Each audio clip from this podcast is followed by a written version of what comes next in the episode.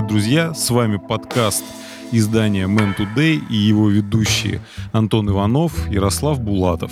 Сегодня у нас в гостях эксперт в переговорах и кризис-менеджменте. Бог переговоров. Владыка всех переговоров. Антон Махновский. Привет. Великий и ужасный. А говорить мы будем на такую важную и, наверное, чувствительную для многих тему, как э, манипуляция. Нам всем хочется быть хорошими, нам хочется делать хорошие дела для тех, кто нас окружает, для близких, для друзей.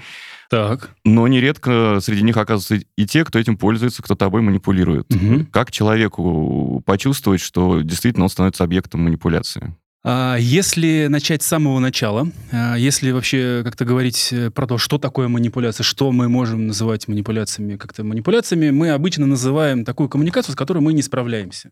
Что-то там происходит э, между нами, что приводит к каким-то негативным последствиям. Либо я тебя обидел, либо тебе стало плохо из-за меня, либо мы чего-то не получили, либо что-то сломалось, либо я сделал так, что ты от меня зависишь и так далее. Что-то либо обоих, либо кого-то из нас не устраивает.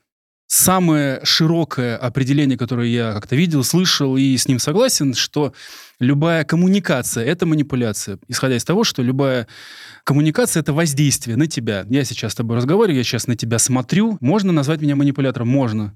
А если говорить про такое бытовое значение, про манипуляцию, мы говорим, когда один использует другого в своих интересах, невзирая или даже во вред интересам другого. Даже если я использую инструменты какие-то социально неодобряемые, даже если я использую какие-то инструменты социально порицаемые, даже если я разрушаю, даже если на дистанции я тебя порчу, я занимаюсь расщеплением, когнитивными ударами, дезорганизацией твоей психики, тебе плохо, ты со временем можешь получить какой-нибудь даже клинический диагноз, мне от этого все равно. Вот, скажем так, бытовой смысл. Прекрасное определение, мне кажется, исчерпывающее и понятное. Да, но прозвучало много терминов, которые тоже хочется пояснить. Когнитивные удары и прочее. Это Расскажи, пожалуйста, что это все такое? Когнитивный удар. Когнитивные функции — это функции восприятия и обработки нашей информации. Мгм. это то, чем мы думаем, чем мы чувствуем.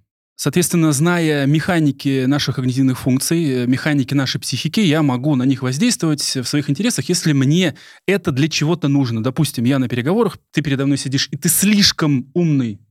Мне это не надо, мне не нужно, чтобы ты как-то осознанно, вкрадчиво договор э, смотрел. Мне нужно, чтобы ты со стеклянными глазами, чтобы ты в зависимости от меня сбитый с толку все это подписал.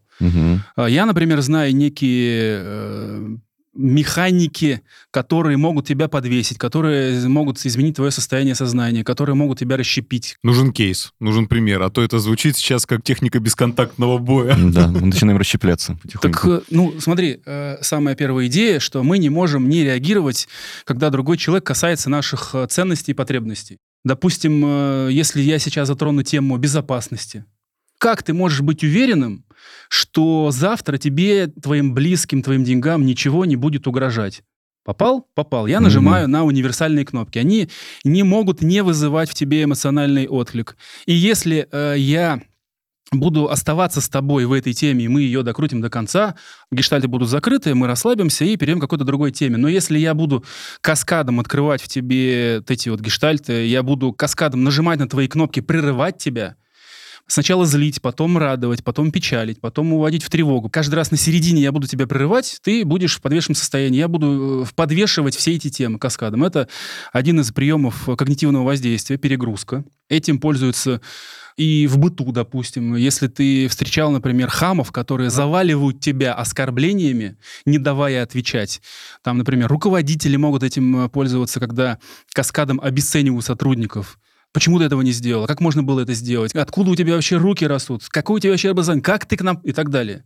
А, Есть э, масса приемов, которые подавляют когнитивную сферу, которые дезорганизуют, которые выводят человека из себя и переводят его в какое-то более зависимое состояние, сбивают с толку. Например, я могу использовать так называемые двойные послания. Я могу одновременно воздействовать на какие-то противоположные по направлению или взаимоисключающие темы.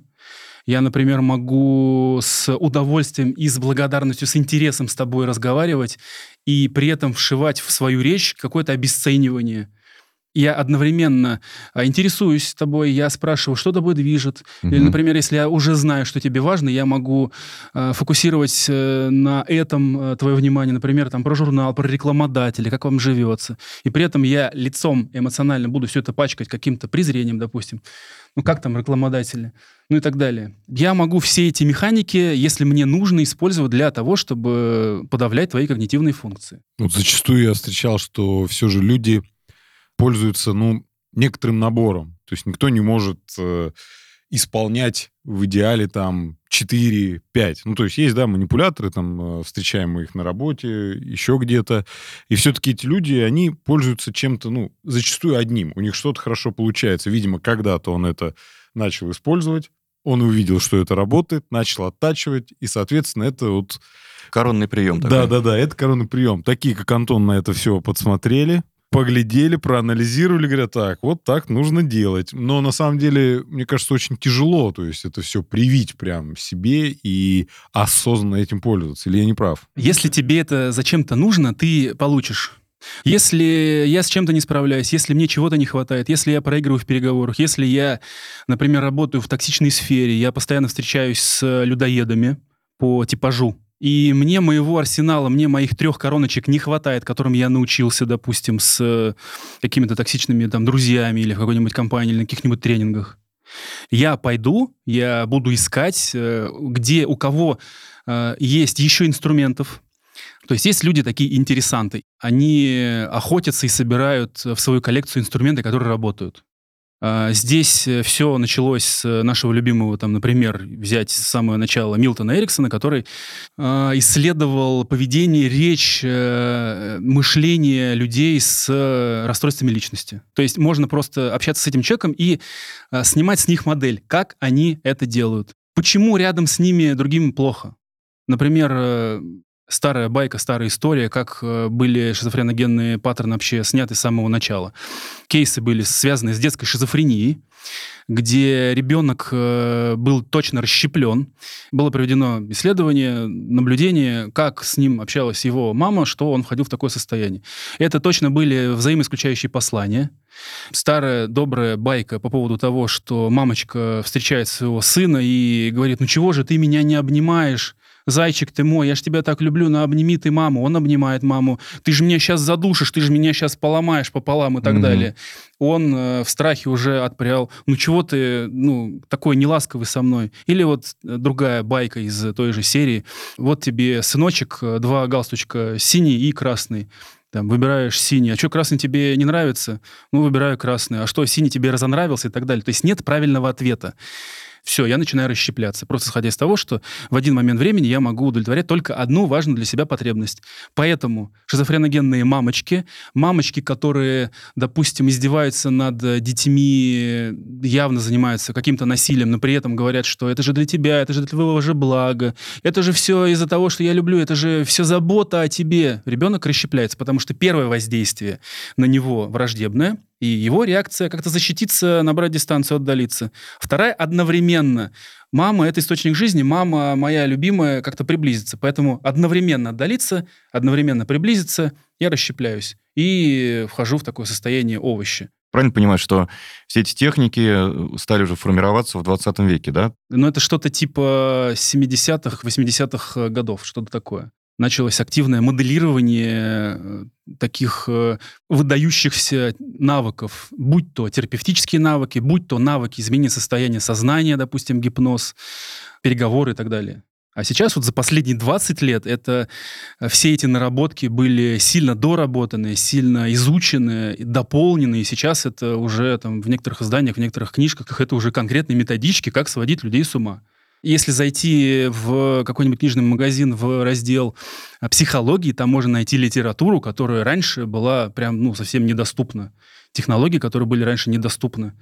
Механики, инструменты, которые ну, дают очень, ну, скажем так, много возможностей, будь то переговорщикам, будь то продавцам, будь то рекламщикам, будь то политтехнологам и так далее. А как лично ты пришел в эту тему? Так же, как э, я, собственно, и говорил, что я чувствую, что в каких-то переговорах э, мне больно, я не справляюсь. Что-то со мной другой человек делает, что я не вижу, и я ведусь.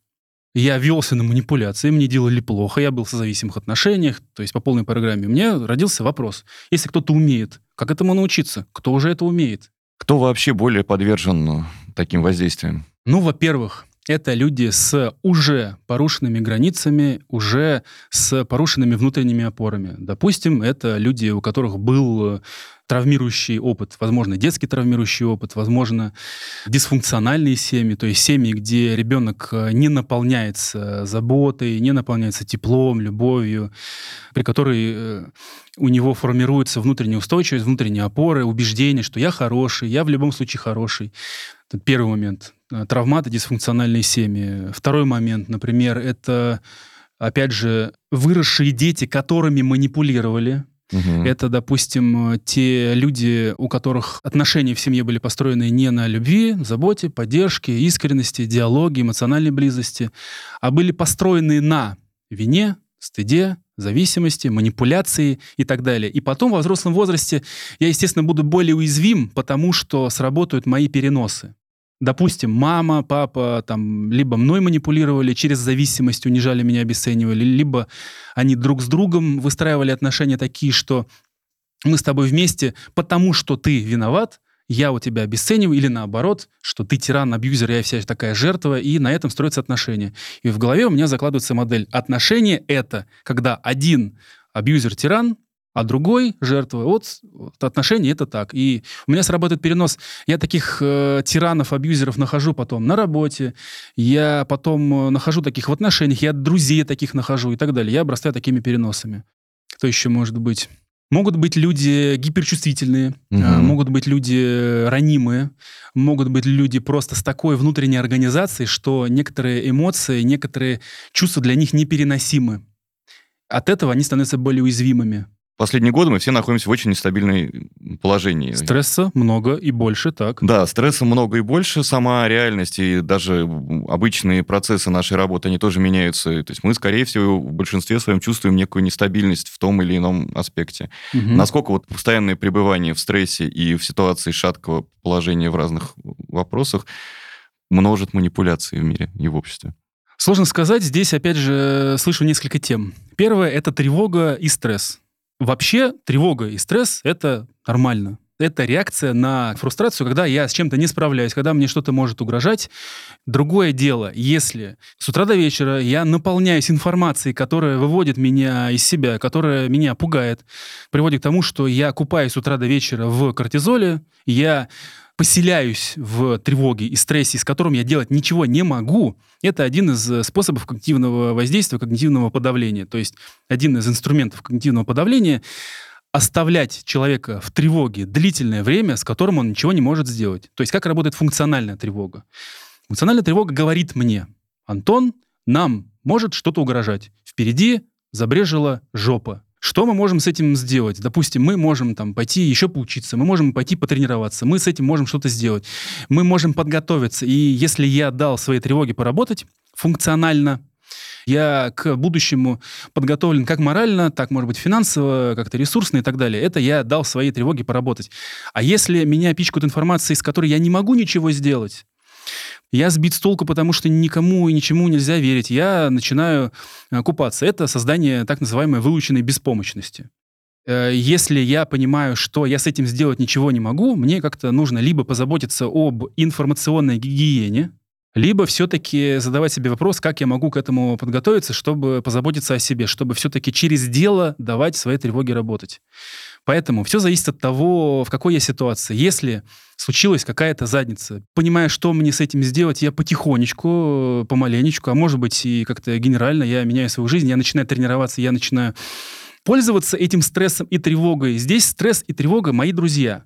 Я становлюсь сильнее, я становлюсь умнее. Может быть, я сферу изменил, может быть, я перестроился, может быть, я перестроил свой бизнес и так далее.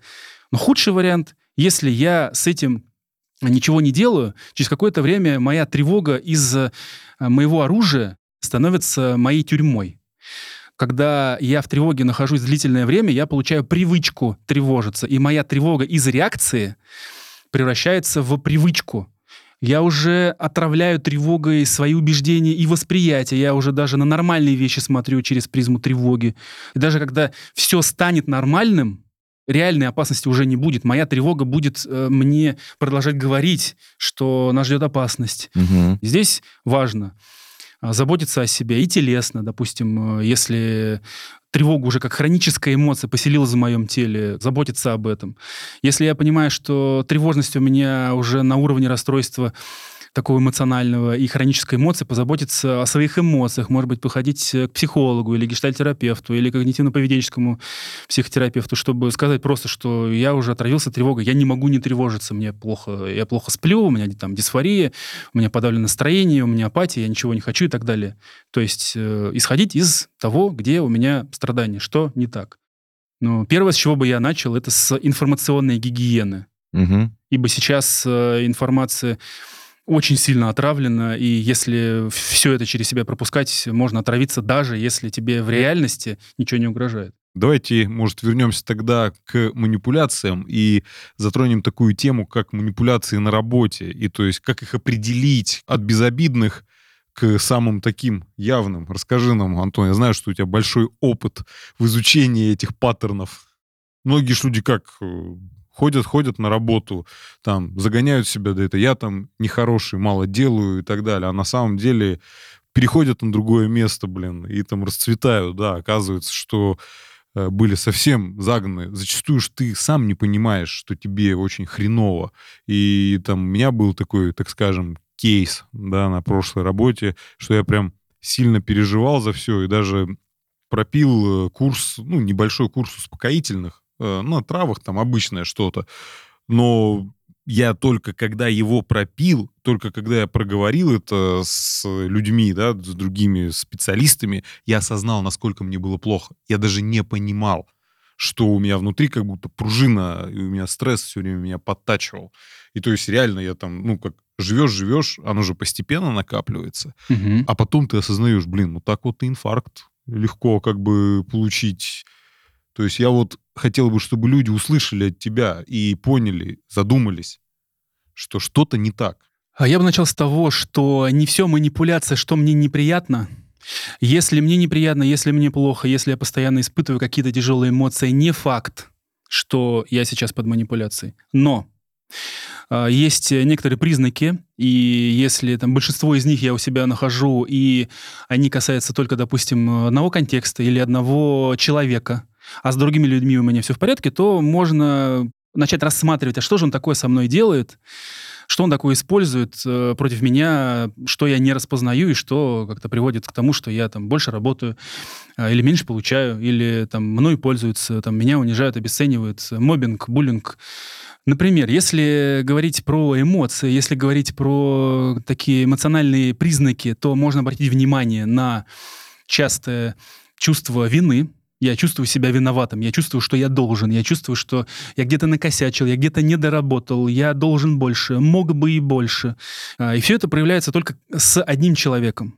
То есть э, я в целом, поговорив с одним человеком, я выхожу, и у меня такое послевкусие, чувство вины, что я виноват, я должен заслужить, я должен отработать, я должен возместить, я должен понести ущерб, понести наказание и так далее. Второй момент — это стыд. Это ощущение себя каким-то не таким. Я какой-то не до. Я не удовлетворяю каким-то критериям, нормам и правилам, которые должен удовлетворять. На меня надели какие-то рамки, что вот э, разве же это амбициозно? Вот нам нужны действительно амбициозные, а ты что там, штаны просиживаешь и так далее. Вот Вася с Петей и там с Галиной, допустим, вот посмотри, как они работают, у них там дым коромыслом, у, у них там пар из ушей, они вот там до ночи сидят, они вот там выходные выходят, они вот там вот перевыполняют там пятилетку за три года и так далее. А ты чего сидишь, ну и так далее. Я чувствую себя не окей. Третье — это тревога. Тревога может быть необъяснимой, а может быть объяснимой. Тревога, что я потеряю работу и никому не буду нужен.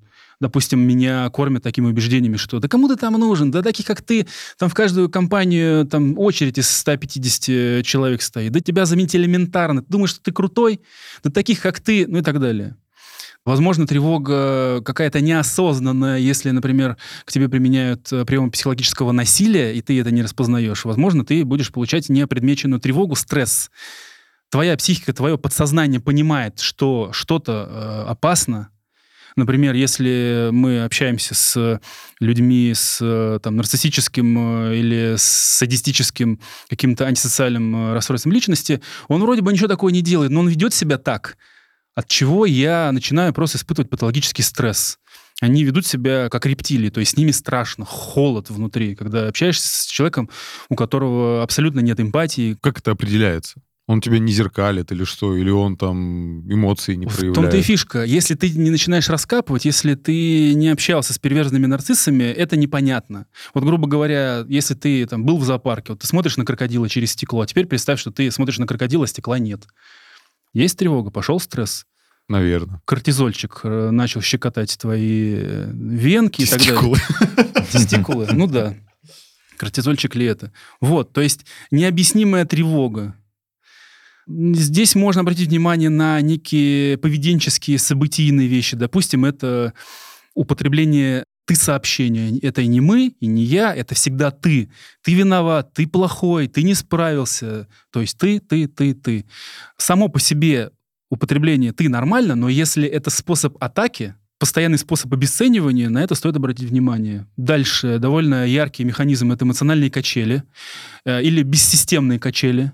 То я тебя хвалю, ты у меня номер один, то ты сволочь, ты тварь неблагодарная, пошел вон, и вообще я тебя выгоню, ты вообще там голодранец, ты дармоед там и так далее. Бессистемно. А, это может быть э, использование вот таких качелей в противоход. Допустим, э, видит начальник э, очень довольного, успешного там, человека, сотрудника, своего менеджера, который, может быть, крутую сделку сделал. А, для него это сигнал, что сейчас он зазнается, и надо его срочно опустить на землю. Сейчас нужно срочно ему сбить корону. Они это называют «сбить корону». Это значит, что каких-то управленческих компетенций, управленческих навыков, управленческих инструментов не хватает нормальных. Ну и ума. Будем ну, честными. окей, хорошо. Не, ну если менеджер заключил крутую сделку, а ему говорят, ну ты не зазнавайся, можешь лучше, ну или там не впрямую, но, грубо говоря, крылья обрезают, то менеджер тухнет. А да, да. Доход менеджера равно доход компании. Угу. И лучше, конечно, такого директора собственнику нахрен уволить. Это классная штука, когда руководитель, когда собственник относится к своим сотрудникам как к капиталу. Как к инвестиции, естественно. Как к инвестиции, как к капиталу, как к части компании. Бизнес — это исключительно люди, и ничего больше. Вот если именно в такой философии создана компания, и компания транслирует вот эту психологию, это отношение собственника, там, бенефициара, круто. А даже если местами будут проходить манипуляции, такой руководитель будет видеть, например, дезорганизованного, опечаленного, демотивированного сотрудника, он подумает, да не, наверное, мне не нужно так жестко относиться к капиталу, и с ним можно будет поговорить. Человек, который так делает, ну, с ним также поступали, а Вполне он может это быть. не закрыл так скажем. И он думает, что это эффективный способ. Хотя зачастую, э, да, как вот, ну, с детьми мы как-то поступаем, и мы понимаем, что мы проецируем своих родителей. Хотя мы потом вспоминаем, блин, да как так? Я же обещал так никогда Мгм. не делать. А инструментария другого нет, и мы не понимаем, что делать. Да, да. Ну, правильно, да, недостаток компетенций, раз инструментов нет. Личные качества, компетенции, инструменты, организационные инструменты. Если, допустим, пришел менеджер среднего звена, он попал в систему, где обстоятельства такие, здесь так принято, здесь по-другому не принято, здесь э, ты начальник, я дурак, я начальник, ты дурак. Человек, который попал в другие обстоятельства, он может изменить свое мышление, он может изменить свое поведение, он может изменить какие-то свои стратегии, исходя из того, как здесь можно выжить. Поэтому иногда система определяет. На что еще можно обратить внимание? На сравнение. На сравнение и триангуляцию, то есть это организация соревнований. Ощущение, опять же, выученной беспомощности. Если на работе я чувствую апатию, если я чувствую выученную беспомощность, если я сбит с толку, допустим, если ко мне применяют постоянно газлайтинг, если там, допустим, начальник постоянно говорит, почему ты не сделал это, я же тебе говорил, а он не говорил. Это газлайтинг, расшифрую я Да, просто. ну, газлайтинг — это организация симптомов шизофрении, в которую входят э, позитивные и негативные галлюцинации. То есть э, было то, чего не было, а, или, например, то, что было, того не было. Пообещать, например, э, там, поднять зарплату или пообещать что-нибудь сделать, пообещать помочь, но этого не сделать, потом говорить, что я этого не делал. Газлайтинг вполне. Газлайтинг это, короче, когда тебе все время хочется ходить с камерой и записывать на да. видео. А, даже если тебя записали на видео, а, тебе объяснят, что это ты сейчас там сделал дипфейк, монтаж, и вообще ты чертов манипулятор, газлайтер, психопат, и вообще фу быть таким. Здравый смысл, факты, действительность э, — это вопрос техники. Главное — это воздействие. Поэтому если у меня есть доступ к твоим глазам и ушам, сил у меня больше и психопатии внутренней больше, мне все равно записываешь ты меня или нет и так далее. А что в голове вообще у этого человека, который так поступает? То есть он верит в свои слова или ему в принципе плевать, что там было, что не было? А здесь могут быть разные сказки. Просто исходя из того, с кем ты работаешь. Ну, вот, например, ты говоришь, там, этого не было, ты все врешь. Там, и не говорил я, что вот сделай это, и я подниму тебе зарплату. Это могут быть варианты, допустим, реально патологии личности, если мы действительно столкнулись с перверзным нарциссом, если мы столкнулись с конкретным садистом, психопатом, человеком с конкретной антисоциальной такой патологией. Он такой, он мыслит так. Все остальные это просто куски мяса, которые временно почему-то обладают нужными мне ресурсами. Все. Вы расходный материал. В ваши компетенции, в ваши требования не входит иметь свое мнение. Ваша должность просто быть для меня либо едой, либо свитой, то есть удовлетворять мои потребности. Все, точка. Это, скажем так, такая патология. Может быть, другая история. Это из-за недостатка компетенций, я буду это использовать просто для того, чтобы доминировать, потому что по-другому я не знаю, как тобой управлять. Я примерно понимаю, как управлять обесцененными сотрудниками. Я примерно понимаю, как э, управлять зависимыми. А как управлять людьми, которые думают сами? Это, это, сложно. это кошмар. С это... ними надо договариваться. Да, поэтому если человек, э, допустим, получил образование, если человек получил вот эти э, инструменты управления проектами, в которых не остается даже места для манипуляции, если ну, я по-другому не могу, я буду это использовать, потому что я не знаю, как по-другому. Неудобно управлять, неудобно использовать человека, который имеет свое мнение и самомнение, уважение к себе и так далее. Если не создана среда, если не созданы условия, где бенефициары будут получать максимальный результат, просто потому что структура так выстроена, угу. система мотивации, система поощрения, система которая подстраивается под э, внутренние неосознаваемые потребности человека, где человек на очень глубоком уровне подвербовываются. Допустим, если посмотреть, э, какие условия созданы в топовых там, транснациональных э, компаниях, там глубочайшая подстройка под неосознаваемые потребности сотрудников. Они сами рады вербоваться. Они будут в очереди стоять и говорить, пожалуйста, завербуйте нас. Мы хотим быть завербованными вами. Раскрою, что да. это такое? Ресурсы, безопасность, э, социальная включенность, социальная связанность, э, статус, уважение, возможность э, раскрывать свой потенциал, возможность как-то творчески... Посредством чего? Условия, я создаю тебе условия. Допустим, я тебе говорю, что вот я смотрю на тебя и понимаю, у тебя есть потребности как-то реализовывать э, свой потенциал, допустим, в изобретательстве. Я вижу, что у тебя есть потребность в социальной связанности, я тебе организую какие-то активности в офисе, на работе, вот в этих open space для того, чтобы ты чувствовал себя частью семьи. В общем, они заботятся. Да, это банальная подстройка под общие универсальные общечеловеческие потребности просто исходя из того, что мы не можем не удовлетворять наши потребности. Если кто-то удовлетворяет их лучше всех, каким бы я умным не был, я буду завербован. Все. Это будет ненасильственно.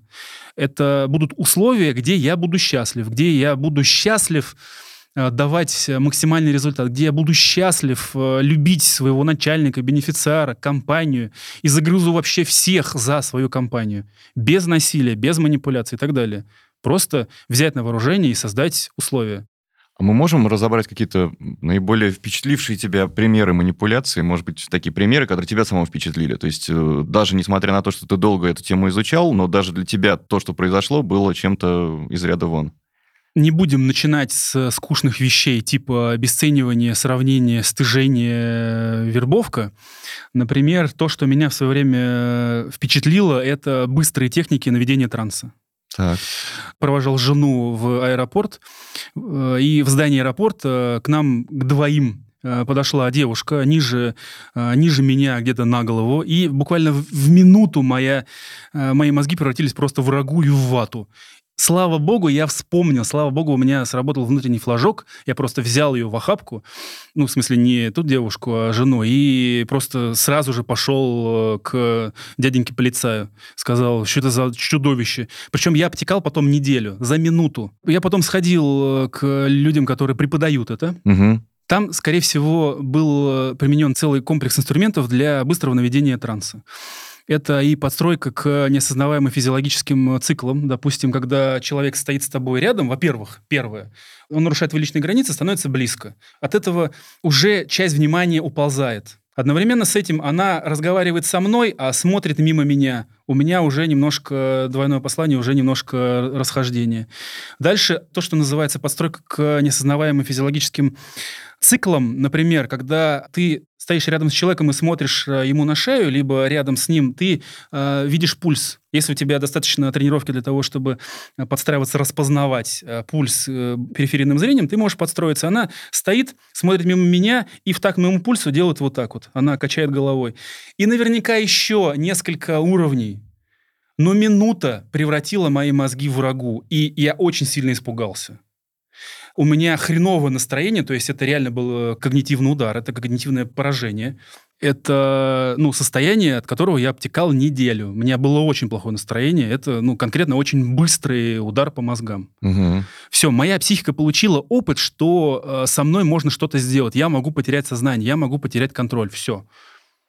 Я подуспокоился, пройдя полный курс э, гипноза и спецкурс по быстрым техникам наведения транса. Там послойное погружение по Элману, когда ты подходишь к человеку, разговариваешь с ним э, на ухо, руку держишь у него на шее, и через какое-то время в пике, когда человек задумывается, ты на себя дергаешь и там задаешь новый вопрос. Потом опять дергаешь, задаешь новый вопрос.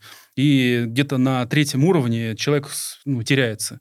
То есть такими способами пользовались, там, например, для того, чтобы выводить, менять состояние сознания, там, допустим, сопротивляющихся наркоманов. Понимаешь, инструментарий применен на туристах, которые заходят в аэропорт. Это жесть для меня была. То есть это то, что прям поменяло грубо наверное, сказано, жизнь на до и после, но я понял, что в свободном доступе находятся технологии очень жесткие. Дальше, например, если говорить э, про то, что на меня произвело э, сильное впечатление, это жертвы перверзных нарциссов э, и психопатов. Ну, например, если ты попал э, под человека, который занимается сталкингом, таким психологическим насилием, газлайтингом, по факту он эмоционально-психологически пожирает своих жертв. Через какое-то время, там года через 2-3, жертва в очень плохом состоянии. Если мы говорим про психопата, эти люди делают что-то страшное с психикой здоровых э, людей, у которых есть эмпатия, у которых есть чувства. Когда ты просто читаешь про насилие, когда ты читаешь просто про газлайтинг, читаешь просто про нарциссов, это воспринимается как э, что-то увлекательное, какое-нибудь человековедение. Но собирать потом э, людей по кускам, даже общаться с людьми, у которых э, очень тяжелое повреждение, очень тяжелое угнетение психики, э, помогать таким очень тяжело. Ты говоришь, собирать их по кускам. То есть в каком они состоянии? Что вот?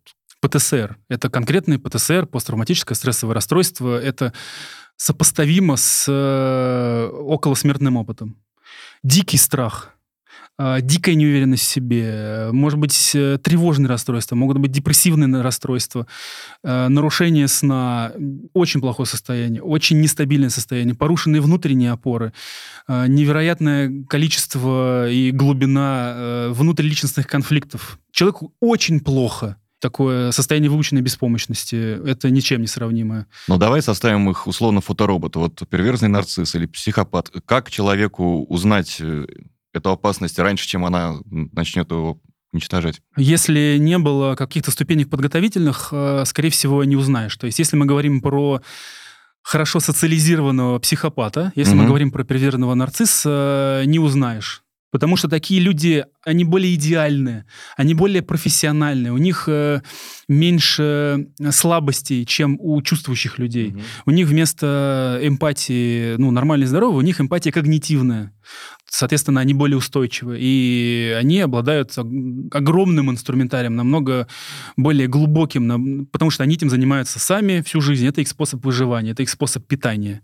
То есть они не чувствуют эмоции, но они видят, что с тобой происходит. Они понимают скажем. эмоции. Понимают. Они понимают твои эмоции. Они замечательно умеют считывать тебя, но не своими зеркальными нейронами, не через сочувствие, сопереживание, глазками. Я Осознание. Вижу. Да, это когнитивная эмпатия. Ну, то есть такой холодный расчет. Никаких чувств там нет, там есть просто... Да.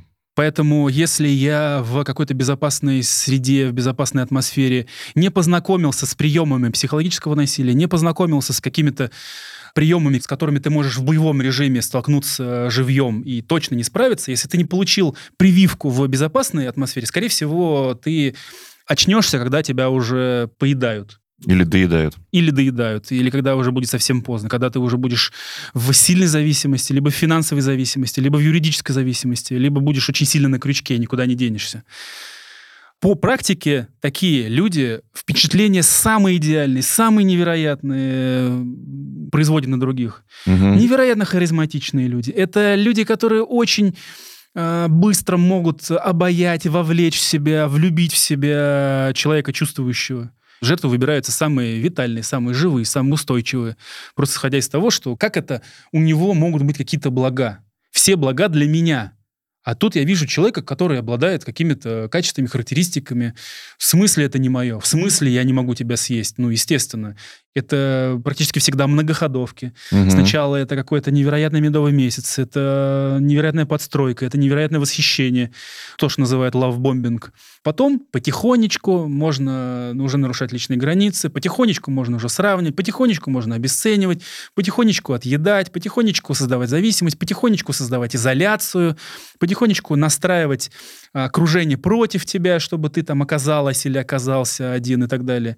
Причем это работает э, одинаково и со стороны мужчин, и со стороны женщин. А сам атакующий, так скажем, он не страдает от этого? Если он страдает, это уже не крайний случай, скажем так. Ну вот если возвращаться к художественным произведениям, я подумал, откуда можно взять некие модели. Мне первое, что пришло в голову, это Остап Бендер, который великий комбинатор, но, наверное, он же и великий манипулятор, потому что, начиная с Воробьянинова и через всех героев, с которыми он соприкасается, он получает от них то, что ему нужно, разными способами так ли это? И насколько опасен такой человек? Э, лично у меня Остап Бендер не производит впечатление психопата и социопата. Он манипулятор, естественно. Это социальный инженер, конкретный профессиональный социальный инженер. Больше мошенник, наверное, да? Да, да. То есть э, его цель не съесть, не подавить, не разрушить личность. Он же отдал деньги Шуре Балаганову. Угу. И в самом конце он наблюдает, как э, Шура Балаганов э, там опять лазит по карманам, и у него есть эмоции, у него есть мысли, типа, ну, ты дурак и так далее. Психопат, он не будет сопереживать, сочувствовать и кому-то чего-то отдавать. Нет, все мое. А весь этот мир — это моя площадка для игр. А все ресурсы мои. А если они у кого-то, это недоразумение, и это недоразумение нужно починить. Моя недоработка, да? Да, да, это пока еще моя недоработка. Там у него не было сильной боли, когда он встречал людей, которые были лучше его, э, богаче его и так далее. У него есть цель, и он использует инструментарий для, для того, чтобы как-то получать финансовый результат. Причем не самым легким способом. И не самым травматичным для жертв. Да, да. Угу. Я не припомню, чтобы он разрушал чью-то личность. Подстройка шикарно, манипуляции шикарно, а, вербовка по недовлетворенным критериям шикарно, калибровка считывания, да. Все довольны после его ухода, так скажем. Да, все счастливы. Я не, не припомню, чтобы там кто-то был прям порушен. Угу. А вот, например, если взять очень яркий герой, смотрели сериал «Пацаны»? Да. Хоумлендер э, тотальное нарциссическое расстройство, и насколько он шикарно отыграл, это просто э, аплодисменты стоя. Вот если нужен какой-то кейс, если нужна отсылка, вот оно. Ему больно от самой мысли, что кто-то может э, воздействовать, кто-то может чем-то управлять. Я не все контролирую и так далее. Но у него, собственно, в его истории и травма нарциссическая конкретно. У него травма связанная с э, любовью к себе. У него mm-hmm. конкретно классическая нарциссическая травма и шикарно отыгранные симптомы. Нарциссический гнев, то есть он не психопат, он конкретный перевязанный нарцисс. А нарциссическая травма это что? чтобы мы понимали тоже. Нарциссической травмы называют травмы, связанные с любовью к себе. Обычно это опыт нарциссический, который произошел в детский период. Угу. Просто исходя из того, что в определенные периоды жизни ребенка ребенок должен э, получать э, любовь, поддержку, тепло, некий опыт, который будет э, выстраивать его внутренние опоры. Угу. Это ответы на вопрос, какой я, достойна ли я любви, там я хороший или плохой, если, допустим, э, ребенка наполняют с детства во все три первых периода от нуля до полутора, от полутора до трех с половиной, от трех с половиной до шести с половиной, это первые три вот этих самых важных периода жизни формирования психики и личности ребенка. Если они были отработаны относительно качественно, допустим, в первый период ребенок был действительно в безопасности, Мама была теплой, мама была любящей, мама была рядом, мама была сама спокойна, она кормила, его там не, не оставляли там подолгу и так далее. То есть первые полтора года потребность в безопасности была отработана. От полутора до трех с половиной происходила нормальная коммуникация с ребенком. Родители были с ребенком, Угу. они были эмоционально включены присутствовали в его жизни, например, там, ты хороший, я тебя люблю, да, я тебя обниму, они получали удовольствие, они прям подтверждали, я с тобой, ты важен, ты нужен, я тебя люблю, и они прям получали опыт который означал вот это. Формируется база, что я хороший, вот мои границы, вот границы моих родителей. Вот э, с моими границами так можно, так нельзя. С границами моих родителей и других людей так можно, так нельзя и так далее.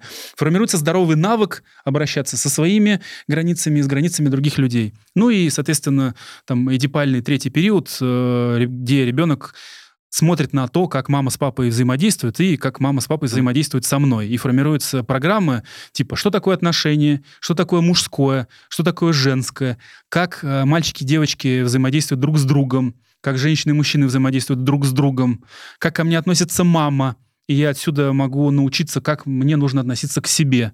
И здесь если, допустим, э, мама транслировала холод, мама обесценивала, мама ненавидела, мама сама переносила какой-то гнев, она говорила, ты сволочь, ты ничтожество, зачем я тебя родила, «А, все из-за тебя, я из-за тебя страдаю. Это травмирование. Я получаю опыт, где я э, нелюбим, где я не окей, и чтобы защититься, я вот получаю э, нарциссическую травму, чтобы защититься, я начинаю к другим людям относиться примерно так же внутри меня испуганный, брошенный, недолюбленный, обесцененный, э, испуганный, зависимый ребенок, которому страшно. И для того, чтобы выжить, я отращиваю себе свой альтер-эго, свой образ нарциссический, чтобы защищаться. Допустим, я себе отращиваю грандиозный образ, что теперь я лев, я самый крутой, э, я номер один, я альфа, чтобы вы не видели, что на самом деле мне больно, что я зависим, ну и так далее. И ты ему не объяснишь, что он в образе, ты не объяснишь, что он э, нарцисс, ты не объяснишь, что он поедает других людей, потому что у него другого образа нет. Это, грубо говоря, ты рыбе не объяснишь, что такое вода. Нужно сначала вытащить ее из воды, показать, что смотри, вот эта вода, и так далее. Один из э, критериев по которым можно диагностировать человека в пограничном уровне, это то, что называется эгосинтонность, слитость со своим симптомом. Я не могу критически осмыслять э, свой симптом. Я, я не могу критически осмыслять себя. Ты мне говоришь, что я не прав, значит, ты враг. А со мной все окей, это с вами все не так. Это вы плохая еда. Это вы заставляете меня, вас есть, бить и унижать. Как же вы достали меня заставлять вас бить? Все руки об вас отбил, ну и так далее. В плане отношений в паре, как здесь почувствовать, что это уже не столько любовь, сколько созависимость, или вот какое-то манипулирование идет? Первое, что приходит на ум сразу, это наши любимые зависимые или созависимые отношения. Мне очень нравится э, определение зависимости. Это когда я говорю себе «нет» для того, чтобы сказать тебе «да». Угу. То есть э, свои интересы ты забываешь и делаешь все, что хочет другой человек. Да, в ущерб.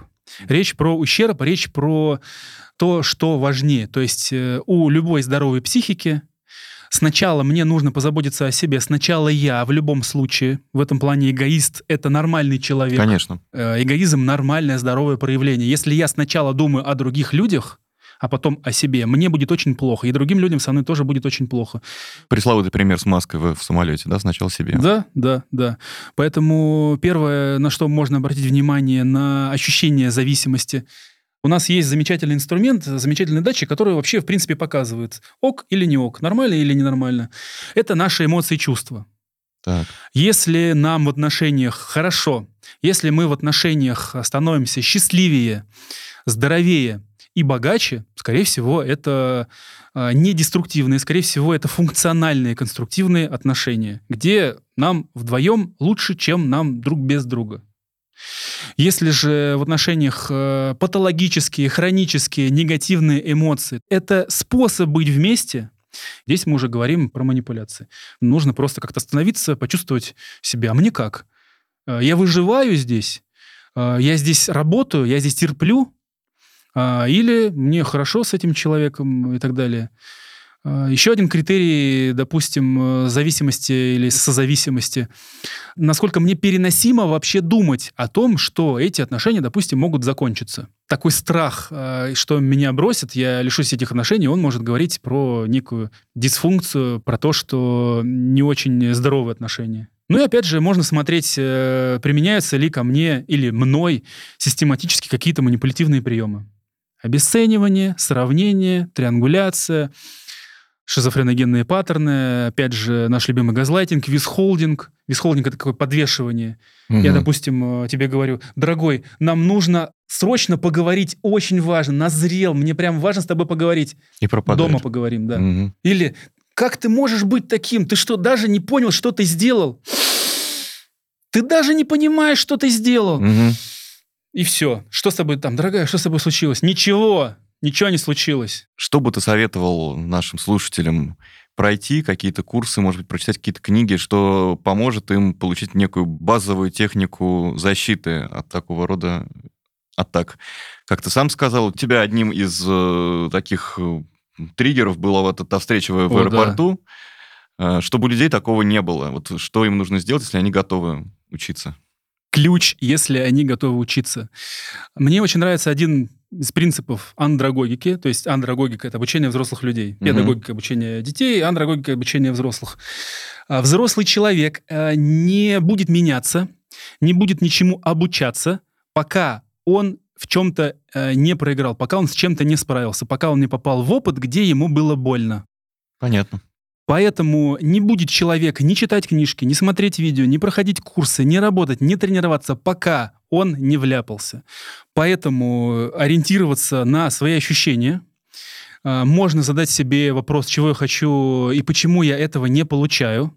И как только я увижу свою боль, у меня откроются глазки, ушки, я обрету возможность и мотивацию уже смотреть, какие инструменты мне нужны. Инструментов огромное количество.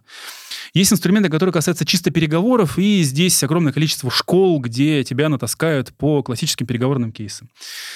Я лично считаю, что никому не вредно будет э, пройти практик мастера НЛП. Просто чтобы лексикон знать, просто для того, чтобы быть в теме. И оттуда может открываться масса специализаций. Это боевое НЛП, это приемы психологического насилия, это те же самые шизофреногенные паттерны, это речевые стратегии, это жесткие переговоры, это черная риторика, это всякая дичь, где нужно уже как-то в малых группах уже тренироваться с такими же психопатами, с такими же крокодилами и зверьми, которыми хотите стать вы. Если вам это нужно, если вам это нужно в отношениях, если вам нужно это в переговорах, если, допустим, на вашей работе, в ваших компаниях без этого никак, потому что в некоторых компаниях без этого никак съедят. В первые же 10 минут тебя расщепят и сожрут. Это может быть просто профессиональной необходимой компетенцией. Например. В некоторых компаниях а, любые переговоры начинаются с проверки свой-чужой. Там некоторые шизофреногенные паттерны э, применяются сразу, то, что называется идиомоторная проба, чтобы понять вообще... там, Хищник ты, ви- или ты травоядная, Да, не туда да. забредшая. Да, и если ты поплыл в первые там 10 минут, как вот в покере, если ты не знаешь, кто рыба или кто лох, то у меня для тебя плохие новости. Здесь то же самое. Ты сидишь, ты сидишь за столом переговоров, и люди там вкидывают, там паттерн смотрят, что-то говорят, смотрят, там двойное послание сделали, смотрят, сделал какое-то э, там обесценивание качельки, сделал, э, смотрят, ведется или нет. И если человек не ведется, а, например, наоборот, так, «М, интересный заход, класс, ну кого учился, там-то и так далее. О, мы с тобой можем разговаривать на одном языке.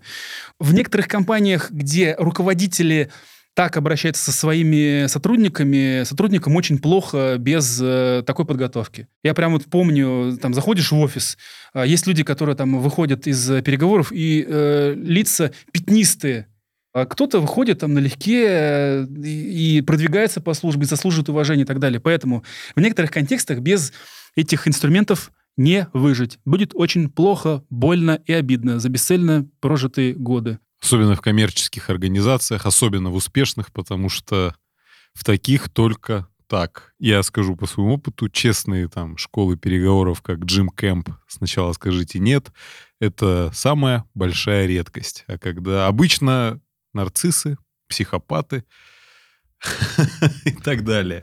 Ну что ж, э, я надеюсь, что после прослушивания нашего подкаста людям станет меньше больно, реже больно, никто их не будет есть. Э, никто не уйдет обиженным с переговоров, по крайней мере, из тех, кто послушал. Но а время, проведенное за этим подкастом, точно, наверное, не назовешь потерянным и прожитым зря. Спасибо большое, Антон. Спасибо. И Антон. вам спасибо. Обязательно продолжим тему манипуляции уже в более точных вопросах. Обязательно позовем Антона на манипуляции в отношениях и расщепим эту тему на атомы и разберем э, всех манипуляторов, защитимся, щиты вырастим, дадим рекомендации.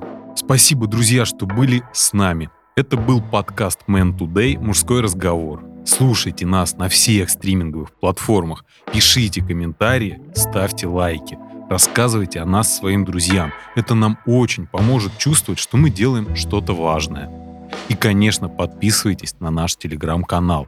Там вы можете найти дополнительные материалы, конкурсы, наши фото – Впереди у нас еще много важных и интересных тем для разговоров. До встречи, друзья!